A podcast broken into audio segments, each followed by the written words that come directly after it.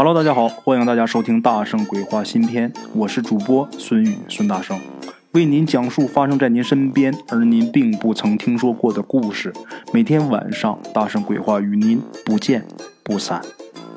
Hello，各位铁子们，大家好啊，我是孙宇孙大圣。咱们今天要说的这个故事呢，就是咱们鬼友他身上的事就是他们自己家的事啊。在上个世纪九十年代的时候，咱们这位鬼友啊，这位姐姐还在上中学。那天呢，他的班主任突然间进来，叫他说：“你回家吧。”他不明白是怎么回事啊。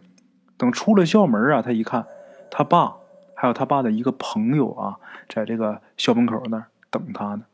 干嘛呀？把他直接给接去医院了。他妈被车给撞了，昏迷不醒。后来呀，经过抢救，总算是醒过来了啊。嗯，虽说醒过来，但是也要住一段时间的院，挺严重的。这边刚放下心呢，他姥爷那边又传来消息了，他姥爷犯心脏病了。多亏当时啊，咱们这姐姐她小舅在，舅舅在那儿啊，也是送医院送的比较及时，没出什么大事打那以后啊，就他姥姥家他妈的娘家这边接连的出事唯一没有出事的，就是他小姨的一家。可是他小姨啊，就是在出事之前，那年的年初就已经去世了。有人就说呀，女儿一去世，人家那家跟娘家就没有什么关系了，所以小姨他们家不出事也正常。那么不是接连出事吗？这个鬼友他妈先出的事然后是他姥爷嘛，接下来他姥姥又出事了。他姥爷出事没几天之后，他姥姥姥做饭的时候啊，就正做着饭呢，头一晕呐，就摔倒在这个灶台旁边了。农村的这个柴火灶啊，摔倒以后人事不省。那手啊，都烧伤了以后啊，才被人发现给救醒。啊，这个时候咱们鬼友他妈还在医院呢。一听这个消息，自己老娘是吧，出这么个事儿，他在医院挺严重，他自己又去不了，就打发他女儿去，也就是咱们这位鬼友。啊，咱们这位鬼友啊，去了，去了，还带着他这个小舅家的儿子，也就是这个他姥姥的孙子。啊，当时这孩子还没上学，他俩一堆去的。咱们这位鬼友啊，骑这个自行车驮他这个小弟去的啊。到那个大门口下车以后啊，每次啊，他这个呃表弟啊，就是每次到他这个奶奶家啊，咱们鬼友他姥姥家，这小子都是第一个往院里边跑。但是这回不知道怎么死活就不下车。最后咱们这鬼友生气啊，就把他弟弟给拽下来了。他弟弟啊是哭着打滚也不进院就问他说：“你为啥呀？”这孩子也不说为什么。啊，这个小小子的举动啊惊动了老人。当然呢，这老人也不会怪这孩子啊。老人就想啊，家里边这么不顺，是不是这院里边闹什么事情啊？闹什么妖？闹什么鬼啊？是不是有什么超自然的东西啊？于是啊，家里边人赶紧是请了几个人来看。啊，请了这几个呀，都不行，嗯，都没什么本事。后来呀，咱们鬼友他三姨通过一个朋友请来一位啊，这个算是真正的出家人。这人到这儿来看了看啊，确实是有问题。嗯，来看这人这说这个问题，说了一大堆问题，全是这个四个字一句，四个字一句，还挺合辙押韵的。可惜咱们这位鬼友姐姐。只听了前几句就被大人给轰出来了，但是前几句他清晰的记得啊，头一句就是家鬼八门，家鬼八门呐。后来呀，据那个人说，赶走这个鬼呀，可能诸多不便啊，或者说这个人他没那么大的能力啊，本事到不了那个地步，赶不走这个鬼。总之呢，最后是在家里边，这个和尚给布了一个阵。啊，这个阵呢可以保佑家人呐不再受伤害，但是这个阵没几年呐要挪动一下，怎么挪呢？这个人也告诉，呃，咱们鬼友他姥爷了，啊，自己挪就行。希望啊，经过一段时间，自然呢可以这个消除这个祸患。啊，这个风水阵布下以后啊，他们家就再没出过啥事儿。慢慢的呢，大伙就把这个事儿啊，逐渐的就给忘记了。咱们话说呀，这鬼友他大舅退休以后啊，和大舅妈回家啊，退休以后回家嘛，跟姥姥姥爷住在一起，为了方便照顾老人嘛，有事呢来市里啊，自己家有车，开车也就一个多小时。前年呢，有这么一天，他大舅忽然间打电话，叫各家人呐都过去，有急事啊。打电话那天是一个周五，然后咱们这个鬼友姐姐就开车把父母给给送回去，他也跟着去了嘛，送爹妈回去嘛。等进家呀，一看啊，这家里边除了大舅大舅妈，还有姥姥姥爷之外啊，还坐着一个姑娘。这姑娘看着很眼熟啊，但是不认识。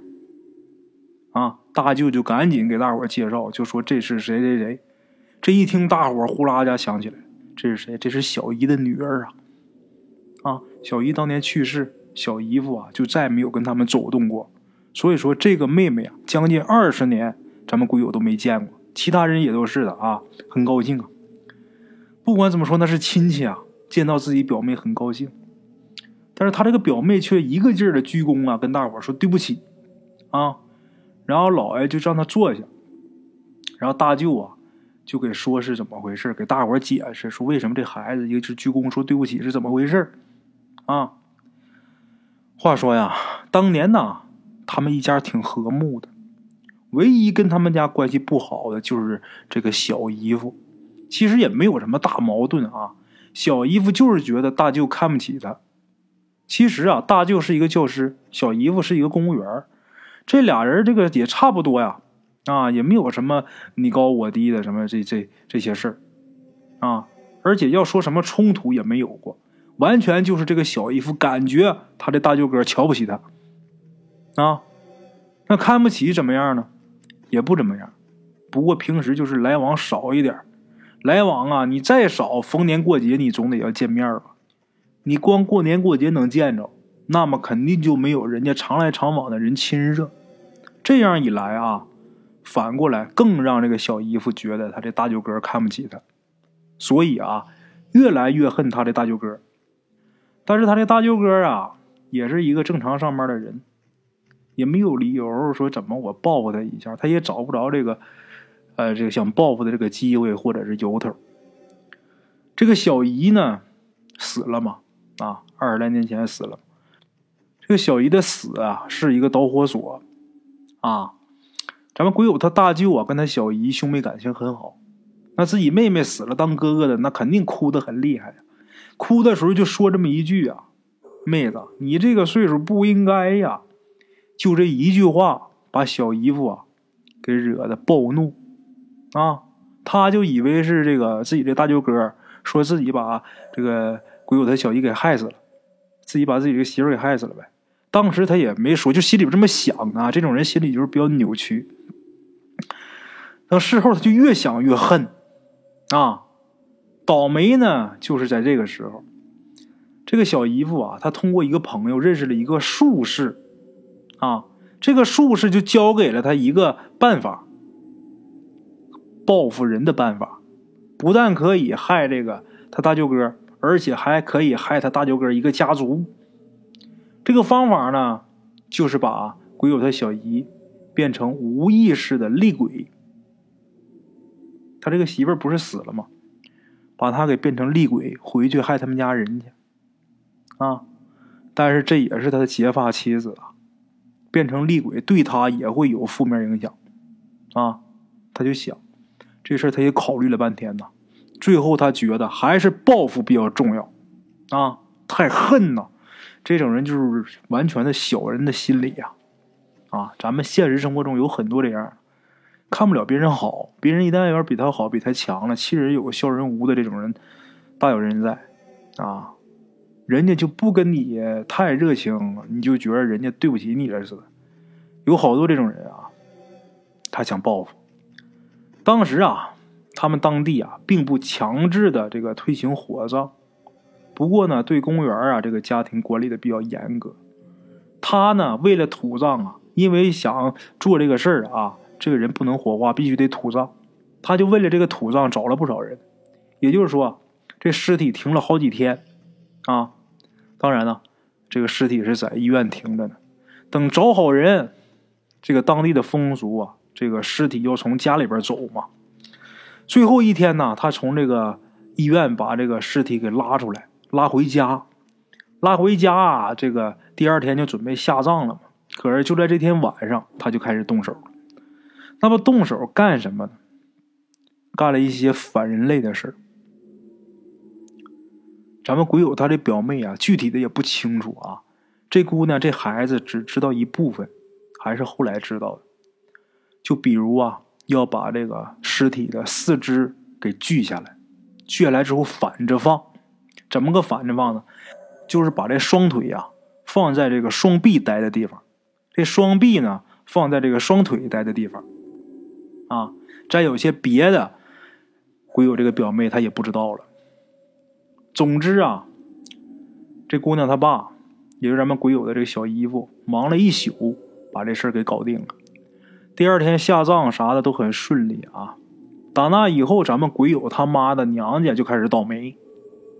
那当然啊，这个鬼友他小姨夫也开始倒霉。他倒霉是细水长流的，不那么激烈啊。等咱们鬼友他妈娘家，咱们开头说了啊，先是他妈车祸，又是他姥爷心脏病，又是他这个呃姥姥做饭时候晕倒啊，这手都烧伤了，人才被救醒。他这比较厉害。后来呀，这个他姥爷家不是请了人了吗？请那和尚给布了阵了吗？他们家是不受伤害，他们家不受伤害了。鬼友他小姨夫不知道啊，不知道他请请人布阵啥的啊。他也不能找人去克制这个厉鬼，他还指着厉鬼给他报仇呢。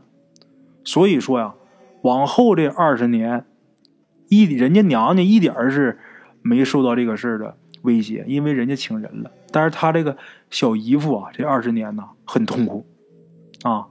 就比如说吧，他这小姨夫身体残疾了不少啊，植物也是一直没有往上升，一直就原地不动，就连他女儿都跟着倒霉呀。挺好的小姑娘，因为特殊的原因呢，这个初中上完就不上学了。现在生活也比较困难，啊。这个故事是怎么露馅的呢？这个事儿啊，怎么露馅的呢？有这么一年呢，他们老家平坟，啊，鬼友他小姨夫呢，已经是去不了了，因为这个身体残疾嘛，那就让自己的女儿去的，也就是鬼友这个表妹，二十多年没见这表妹啊。这女儿去了以后，开棺一看就急了，怎么回事呢？这尸体肯定是被人给虐待过呀！这个手臂和腿骨的位置都不对呀！啊，虽然二十多年，但是骨头还在。这怎么手跑这个腿这个位置，这个腿跑胳膊这个位置了？这怎么事儿啊？当时就要报警啊！报警以前呢，他先是把电话给他爸打过去了。他爸知道是怎么回事，死活不让报警啊！等回来以后啊，他这个女儿逼问他爸，他爸都说了。所以呢，这时候鬼友他表妹啊，这个他小姨家这姑娘，一方面找人呐，找人干嘛？是请请人，请高人，让他妈脱离这个厉鬼的状态，早日去投胎。另一方面呢，就来给自己这个姥爷家的这些人呐道歉。啊，所以才有前面的那些故事那一幕。家里人听完以后啊，听这孩子说完以后是又伤心又生气呀。最后啊，还是鬼友他姥爷拍的板啊，不能让我这小女儿啊死了还不得安宁。然后让家里边所有人啊动用各种关系找人救咱们鬼友他小姨啊，早日让他这个往生极乐，早日让他投胎去。至于这个小姨夫，咱们鬼友他姥爷也说了，随他去吧，必定也叫了我那么多年爸，啊，现在他已经这样了，他已经这样了，也就没有必要啊再去报复他了，啊，还算不错。后来啊，家里边人动用关系啊，找了几个有本事的人，当然也有各个教派都有啊。最后这个佛教啊，也给小姨做了这个。呃，超度了，啊，好了，各位鬼友们，咱们今天的这个故事啊，就到这儿啊。最后啊，大圣想说一句：人活一世啊，防人之心不可无啊，但是害人之心呐，绝对不能有啊！啊，好了啊，把心都放宽一点，不要小肚鸡肠的，不要去嫉妒去恨。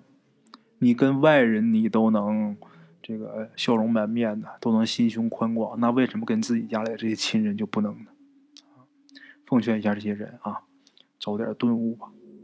好了啊，各位鬼友们，咱们今天故事先到这儿啊，感谢各位听众的收听，咱们明天同一时间大声鬼话不见不散。